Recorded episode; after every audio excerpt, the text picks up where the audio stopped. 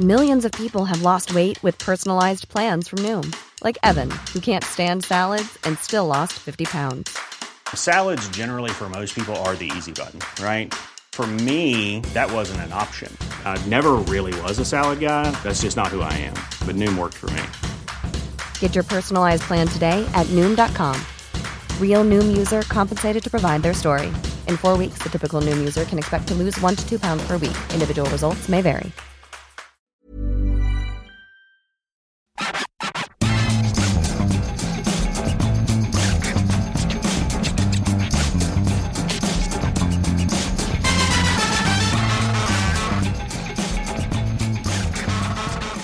Bonjour à tous et bienvenue dans le FC Stream Team. C'est le grand retour de votre émission préférée du vendredi. Je suis Cyril Morin, journaliste à Eurosport.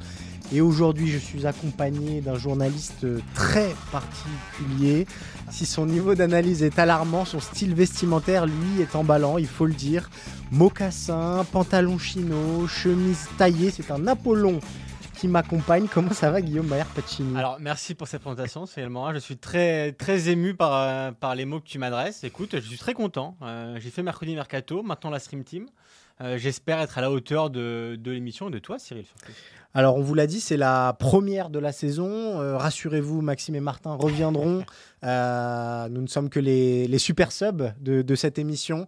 mais la saison de Ligue 1 a repris et son lot de questions. De quoi parlons-nous aujourd'hui, Guillaume, dans cette émission? Je crois que le premier sujet te, tient à cœur. Écoute, on va parler du sujet quand même de la semaine, d'un des sujets les plus importants, qui concerne évidemment le PSG, le Capitana, Cyril. Euh, avec le fameux vote euh, qui a confirmé Marquinhos, mais c'était le deuxième vote après un premier qui avait eu la semaine passée. Donc euh, voilà, ce sera notre premier chapitre, le Capitana, Marquinhos et un peu d'Mbappé aussi. Mbappé, et cette question, Mbappé est-il désavoué? On enchaînera ensuite avec euh, bah, le choc de cette euh, troisième journée de Ligue 1 déjà. Paris Saint-Germain contre Lens. Et on va se poser une question toute simple. Parmi les outsiders euh, de cette euh, Ligue 1 2023-2024, qui sera justement le Lens de la saison, l'équipe qui va emballer tout le monde et qui pourrait terminer sur le podium? On n'est pas d'accord avec Guillaume, mais on, on, fera le, le tour des, des, prétendants. Et on terminera avec un petit sujet mercato, puisque vous le ouais. savez, euh, le marché n'est pas encore terminé. Il reste euh, une semaine désormais avant la, la clôture de ce marché.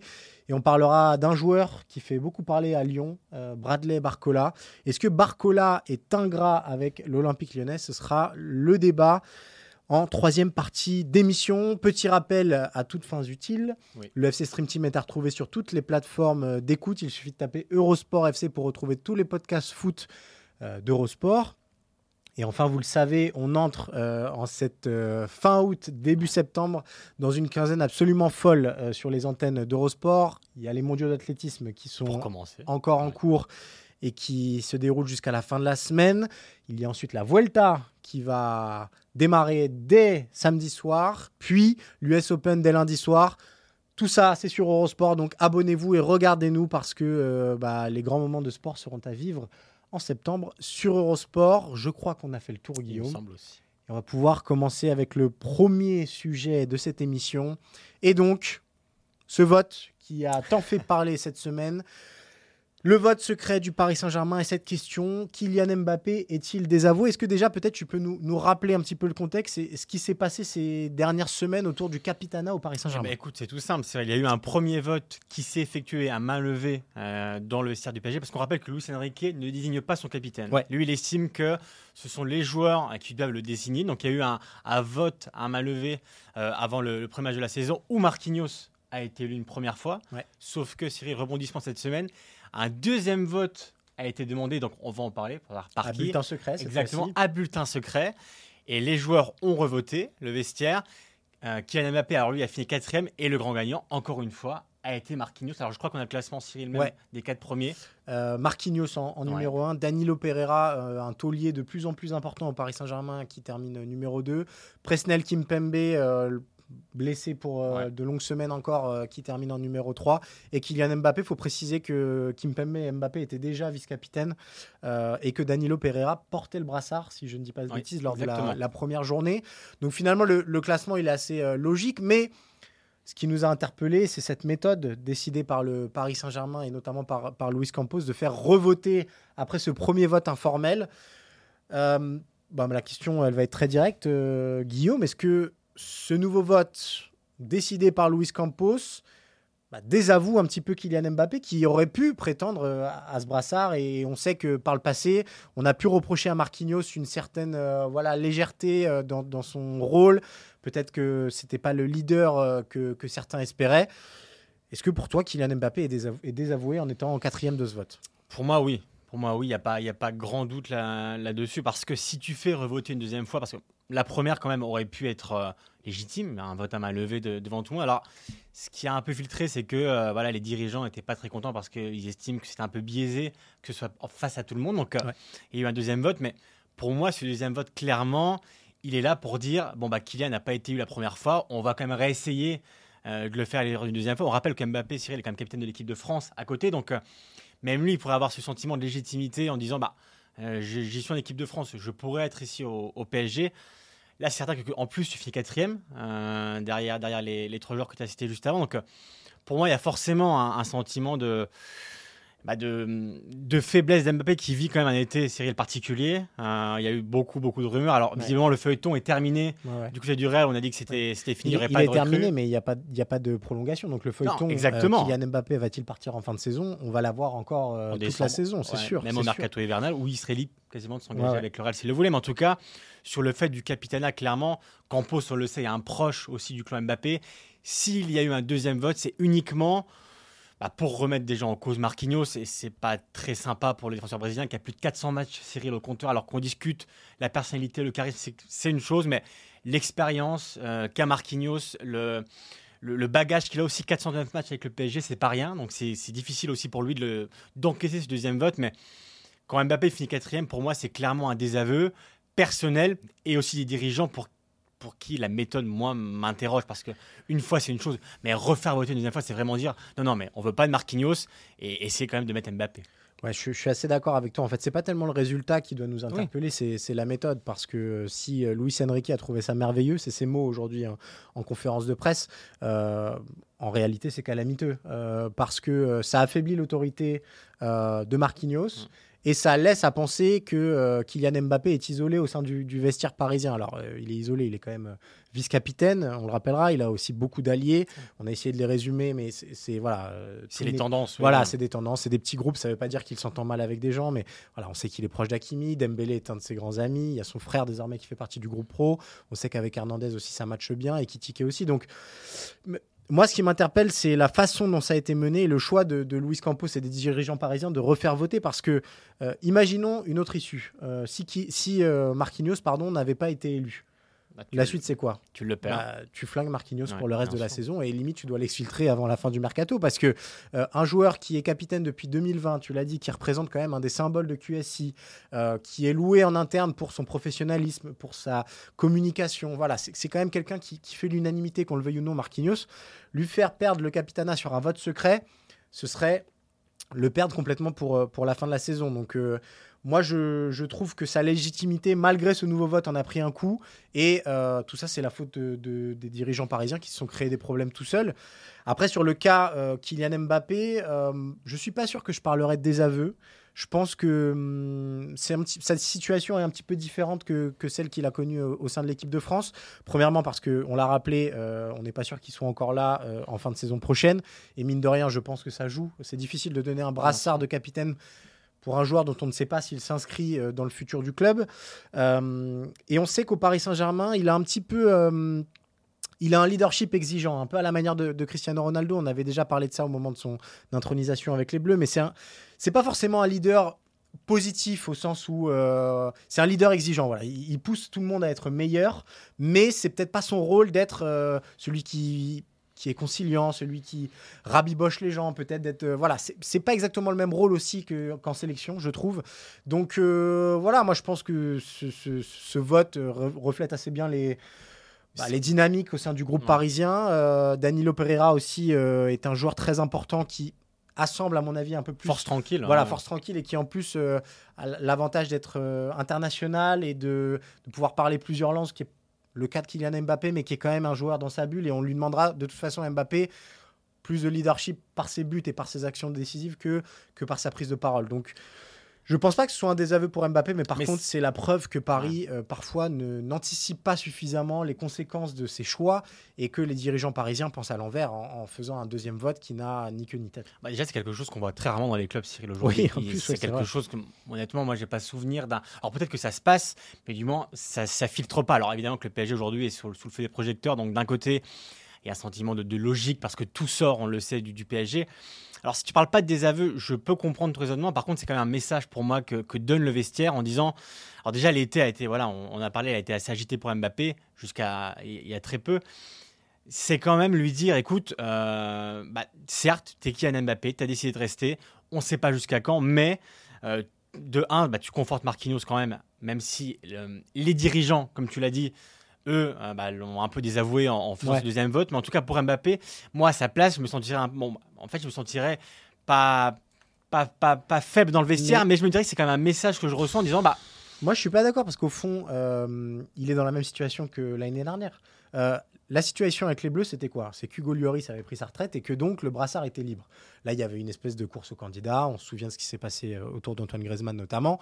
Euh, c'est pas du tout le cas au Paris Saint-Germain. Et là, on, a ce débat-là parce que justement les dirigeants parisiens ont décidé de mettre en jeu un brassard qui ne l'était pas. Oui. Euh, mais en réalité, les dynamiques parisiennes n'ont pas tant changé que ça cet été. et Parler de désaveu, c'est un petit peu fort, dans le sens où finalement il aura le même rôle que la saison passée, à savoir d'être le détonateur principal offensivement, d'être le joueur le plus impactant euh, statistiquement et sur le terrain, mais pas forcément le, capitaine, parce qu'il y en a déjà un qui est en place et qui, malgré les critiques qu'on peut lui faire parfois, euh, n'avait pas l'intention de lâcher ce brassard-là. Sur le côté héritage, je suis d'accord, c'est vrai qu'il n'y a pas. C'est pas comme si Marquinhos était parti et que le brassard, pour le coup, était en jeu. Par contre, je trouve quand même que du moment que les dirigeants font cette démarche-là une deuxième fois quand même. Alors parce que la première fois, on peut comprendre Luis Enrique arrive, c'est un nouvel entraîneur, il a une méthode bien à lui pour désigner le capitaine. Donc une première fois, on va dire que on fait table rase, on est le capitaine, Marquinhos est confirmé. Une deuxième fois, c'est quand même dire on tente de mettre Mbappé parce qu'on sait très bien la place que peut avoir Mbappé dans, le vestiaire en général et l'aura qu'il a dans le monde entier. Et du moment que ces dirigeants euh, prennent cette démarche-là, alors peut-être à titre personnel, peut-être que Luis Campos a dit non mais euh, moi on va refaire un vote parce que euh, à main levée c'était un peu trop trop flagrant, peut-être que certains veulent voter différemment à bulletin secret. Mais quand tu prends cette démarche-là et que derrière Mbappé finit quand même quatrième, peut-être pas de désaveu, je suis d'accord, parce que sa, position reste la même dans le vestiaire, ça reste le meilleur joueur actuel du PSG et celui qui peut te changer le match à lui tout seul. Par contre, au niveau de, la leadership, euh, je ne suis pas certain qu'Mbappé euh, en ressorte grandi. Pour moi, ça établit comme une hiérarchie claire dans le vestiaire où les joueurs ont envoyé un message à tout le monde, euh, à Mbappé en premier, en lui disant bah, écoute, tu es peut-être notre leader sur le terrain technique, mais dans le vestiaire, Marquinhos reste le patron. Après, le, caractère, la stature, c'est autre chose. Mais en tout cas, dans le vestiaire, le capitaine reste euh, Marquinhos, malgré l'aura que peut avoir Mbappé dans le, dans, le monde entier. Parce que c'est un joueur qui est connu, évidemment, dans le monde entier. Marquinhos, Mbappé, on devrait les retrouver euh, samedi, mon cher euh, Guillaume, et on va passer au, deuxième sujet. samedi, pourquoi? Parce qu'il y a le choc de cette troisième journée de Ligue 1 entre le RC Lens et le Paris Saint-Germain. Euh, on a écouté Luis Enrique en conférence de presse qui a expliqué que pour lui, euh, l'équipe de Lens était une des plus séduisantes de Ligue 1. Euh, bah, on va pas le démentir. on se souvient de sa saison absolument incroyable la saison passée. cette deuxième place acquise qui leur permet de, disputer la Ligue des Champions cette saison. Lens a perdu Openda. Lens a perdu Fofana on va se poser une question euh, toute simple, Guillaume. Euh, on s'est amusé à dresser un petit peu le, panorama des outsiders, ou en tout cas des équipes. On, a, on a mis de côté euh, l'OM et l'OL, qui sont quand même des gros de notre championnat, mais des équipes qui peuvent prétendre, voilà, des outsiders qui peuvent prétendre à mieux. On a sélectionné cinq profils et on va se poser une question. Qui sera le RC Lens du cru 2023-2024 Peut-être comme premier élément de réponse, on peut donner les résultats euh, lors des deux premières journées, puisqu'on a une équipe de, Monaco qui plane pour l'instant sur la Ligue 1. Deux victoires, euh, un style de jeu séduisant avec euh, un nouvel entraîneur. On a vu Rennes aussi s'imposer assez largement lors de la première journée et puis aller chercher le nul à, Bollard. Lille, qui est une équipe qui produit beaucoup, beaucoup de jeux, nul et une victoire aussi. Nice, on a décidé de les mettre aussi parce qu'on attend encore de, connaître un petit peu mieux les contours du, projet niçois, mais de nul pour commencer et on sent la patte Farioli un petit peu plus euh, voilà, être, visible. Et Très bon profil Farioli, on va en parler, mais et puis il y a le RC Lens qu'on ne peut pas écarter évidemment, euh, malgré ce début de saison un petit peu plus compliqué comptablement, cette défaite et, et ce nul. Bah, toi, parmi ces cinq équipes-là, euh, Guillaume, est-ce que tu as une équipe qui te, voilà, qui te du plus que les autres? Alors écoute, même si j'ai beaucoup de tendresse pour Farioli, tu le sais, parce que c'est un, un confrère italien, si je puis dire, euh, moi j'aime beaucoup euh, ce que fait le Stade Rennais, parce que c'est quand même une équipe qui est pour la sixième fois de suite européenne. Déjà, pour commencer, c'est pas rien. Il y a quand même une espèce de continuité. une dynamique. une dynamique. bah, Bruno Genesio, quand même, qui s'installe depuis maintenant plusieurs saisons à la tête du, du, club breton. Et surtout sur le mercato, euh, un joueur comme Matic, euh, qui a été très très bon à la Roma la semaine dernière, peut vraiment pour moi apporter cette, euh, ce, surplus d'expérience qui a souvent manqué à Rennes euh, les saisons passées, notamment à l'extérieur, où il y a eu vraiment des fois, je voyais quand même une équipe qui a même mené, se décomposer très rapidement. Et, et l'avait dit avant la, saison, hein, c'est vraiment l'aspect où il veut progresser, c'est la gestion un peu de son équipe à l'extérieur. Et, et on ne peut pas non plus omettre les, les arrivées de Blas, de Lefebvre. Euh, donc tu as quand même une compo euh, qui est quand même assez séduisante. Euh, et même au niveau de, du marché de transfert de la balance, parce qu'on le sait, Cyril, aujourd'hui, même économiquement parlant, tous les clubs sont quand même à la limite de, la rupture économique. Tu Rennes qui, a, qui, a, acheté pour 37 millions de, joueurs et qui a encaissé pour 143, parce qu'on rappelle que Doku vient d'être officialisé par, par Manchester City, Magère aussi, est, est parti. Donc moi, vraiment, j'ai l'impression que Rennes euh, ne se cache pas d'ailleurs, parce que l'objectif, c'est le podium, ils l'ont dit. Et, pour moi, vraiment, il y a, une, euh, il y a un effectif qui s'est, euh, renforcé cet été. Il y a le, surplus d'expérience dont j'en parlais qui peut vraiment apporter à, à Rennes cette chose qui manque pour arriver au podium. Il manque jamais grand-chose à Rennes pour y arriver. Là, cette saison, je pense que ça peut être la bonne. Et le mercato qui, moi, me convainc beaucoup, euh, avec Florian Maurice à, la baguette et Genesio comme entraîneur. Je pense vraiment que ça peut être la bonne saison pour Rennes de grimper sur le podium, même si la concurrence va être compliquée. Mais euh, tu vois, le fait qu'ils aient arraché ce match nul à Lens, alors qu'ils étaient un peu mal embarqués. ils, peuvent, ils peuvent gagner ce match. Exactement. Il hein. faut se souvenir que Doku a d'énormes occasions à la fin euh, et après une première période compliquée, ils, sont, ils ont une deuxième euh, période beaucoup plus. Mais tu vois, l'attaque, l'attaque Blas, Gouri, Kalimwendo, le milieu Matisse, Bourigeau le fait. Pour moi, il y a vraiment une qualité technique qui, si, le, si vraiment la mayonnaise prend, le puzzle se forme. Je pense vraiment que ça peut donner quelque chose d'intéressant Ligue 1 et pour moi, ça peut être un peu le, un peu le lance de, de cette saison. Alors, je partage euh, ton optimisme euh, autour du, stade rennais. Euh, je vais juste dire un truc c'est qu'une balance positive, ça ne fait jamais gagner des titres et ça ne garantit rien sportivement. L'Olympique lyonnais est très bien placé pour le savoir. moi, si je devais choisir une équipe pour faire le lance 2023-2024, eh ben, je choisirais, je choisirais Lens tout simplement. En fait, moi, ce qui m'inspire dans cette équipe, c'est que tu as beaucoup parlé d'individualité et tu as raison. ce qui transpire de Lens, c'est que justement, euh, cette équipe n'est pas dépendante d'individualité. Il y a un fond collectif qui est suffisant pour garantir un niveau minimal qui est déjà supérieur à beaucoup de choses que ce qu'on peut voir en Ligue 1. Alors le début de saison n'est pas satisfaisant, mais il n'empêche, euh, on voit des choses qui n'ont pas changé. Ils ont quand même perdu Openda et Fofana, et pour l'instant, bah, on a vu euh, Andy Diouf sur ses premiers matchs c'est très très très emballant. Euh, on a vu que Eliwai euh, venait de débarquer et je vois mal comment Eliwai ne pourrait pas s'imposer dans cette équipe euh, lançoise. Il y a encore une défense centrale accompagnée de Samba qui est royale et qui est une des meilleures pour moi de Ligue 1, si ce n'est la meilleure. Et puis il y a des joueurs qui sont un petit peu interchangeables. Sotoka, Frankowski, voilà, des joueurs qui même s'ils jouent pas, on sait qu'ils apporteront en banc. Voilà. Ma limite par rapport à d'autres, c'est que j'ai l'impression que voilà, si à Rennes, Goury connaît un énorme coup de pompe. Bah, qui marquera les buts Ok, il y a Kalimwendo, etc. Mais il y a moins de monde quand même, j'ai l'impression, dans le, euh, dans le dépassement de soi et dans le, collectif. C'est mon, mon, analyse, hein, je, me, je, me, trompe peut-être, mais euh, peut-être que Lens a des moins gros noms, mais a une qualité collective euh, un petit peu supérieure. Donc voilà, si je devais miser, je, je crois profondément à ce que fait Lens. Je crois profondément au fait que Franquès soit le meilleur entraîneur de Ligue 1 et qu'il ait réussi à imposer une vraie patte à cette équipe. La vraie limite, c'est aussi digérer la Ligue des Champions. Euh, ils vont, ils vont y laisser des, plumes, ça c'est sûr. Mais ça promet des soirées de gala à Bollard et rien que pour ça, on, a envie de les voir. Mais voilà, moi je vois mal, je, je, je vois pas pourquoi on devrait éliminer Lens de l'équation simplement parce qu'ils ont perdu Fofana et, Openda parce qu'ils les ont très très bien remplacés et que cette équipe et ce club travaillent très bien. On peut peut-être toucher un, petit mot des autres clubs. Guillaume, moi j'ai longuement hésité aussi avec Monaco.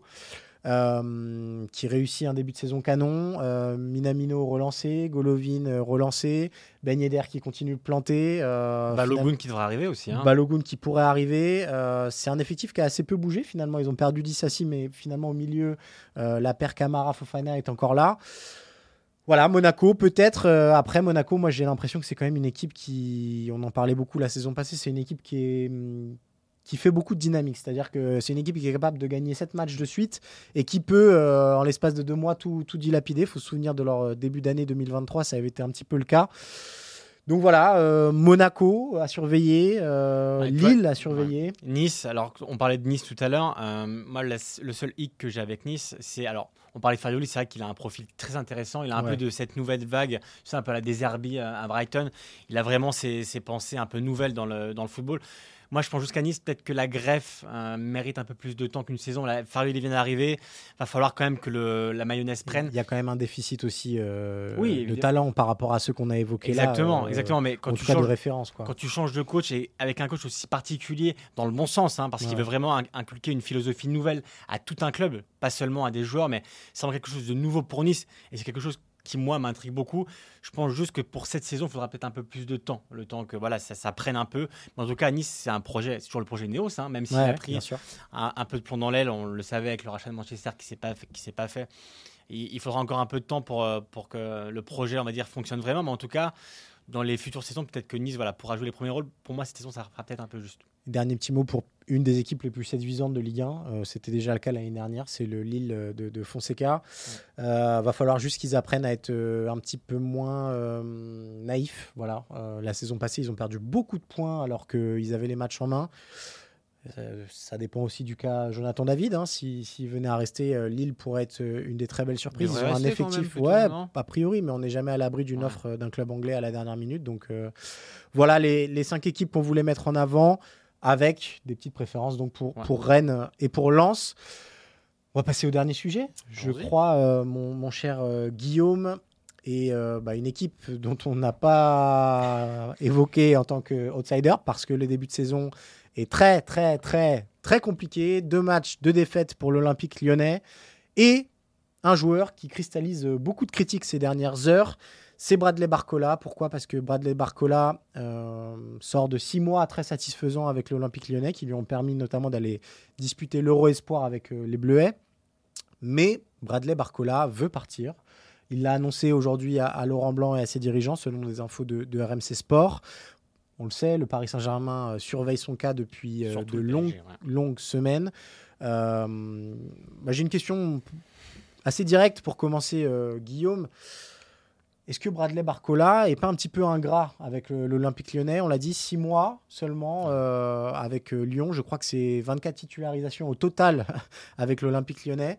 Euh, et déjà cette volonté de partir, alors qu'il y a quelques semaines, en juin dernier, il disait que justement il devait prouver encore et qu'il devait rester une saison de plus à Lyon. Voilà, qu'est-ce que tu penses de cette, cet état d'esprit-là et cette volonté de quitter le club lyonnais? Parler d'ingratitude dans le mercato, Cyril, aujourd'hui, on voit tellement de choses que ça me paraît peut-être un peu gros parce qu'honnêtement, aujourd'hui, tous les joueurs formés au club ou non, euh, une demi-saison ou non, dans tous les cas, s'il y a une volonté de partir, on sait que c'est soit un, bras de fer. Donc, euh, parler d'ingratitude, je ne sais pas. Euh, en tout cas, de précocité, peut-être. pour moi, Barcola a encore toutes ses preuves à faire à Lyon. Tu l'as dit, six mois, c'est quand même très peu. Euh, de ce qui filtre aussi, c'est qu'il prend un peu l'exemple de Loukeba en disant Mais euh, attendez, lui est, parti et moi, pourquoi je ne peux pas partir? Mais Loukeba, il avait un petit peu plus euh, d'expérience. Bien sûr, et justement, c'est dans ce sens-là que je voulais, je voulais te le dire. Ce qui a changé par rapport à la fin de son dernière, Cyril, c'est que Barcola est passé dans l'écurie de Jorge Mendes.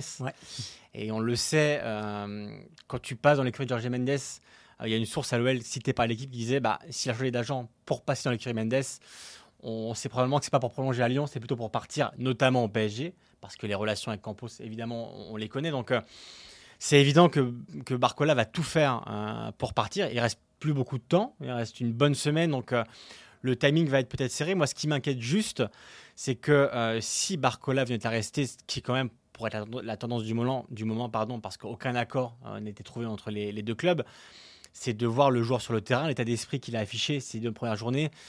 Euh, Oui, je il le est- trouve.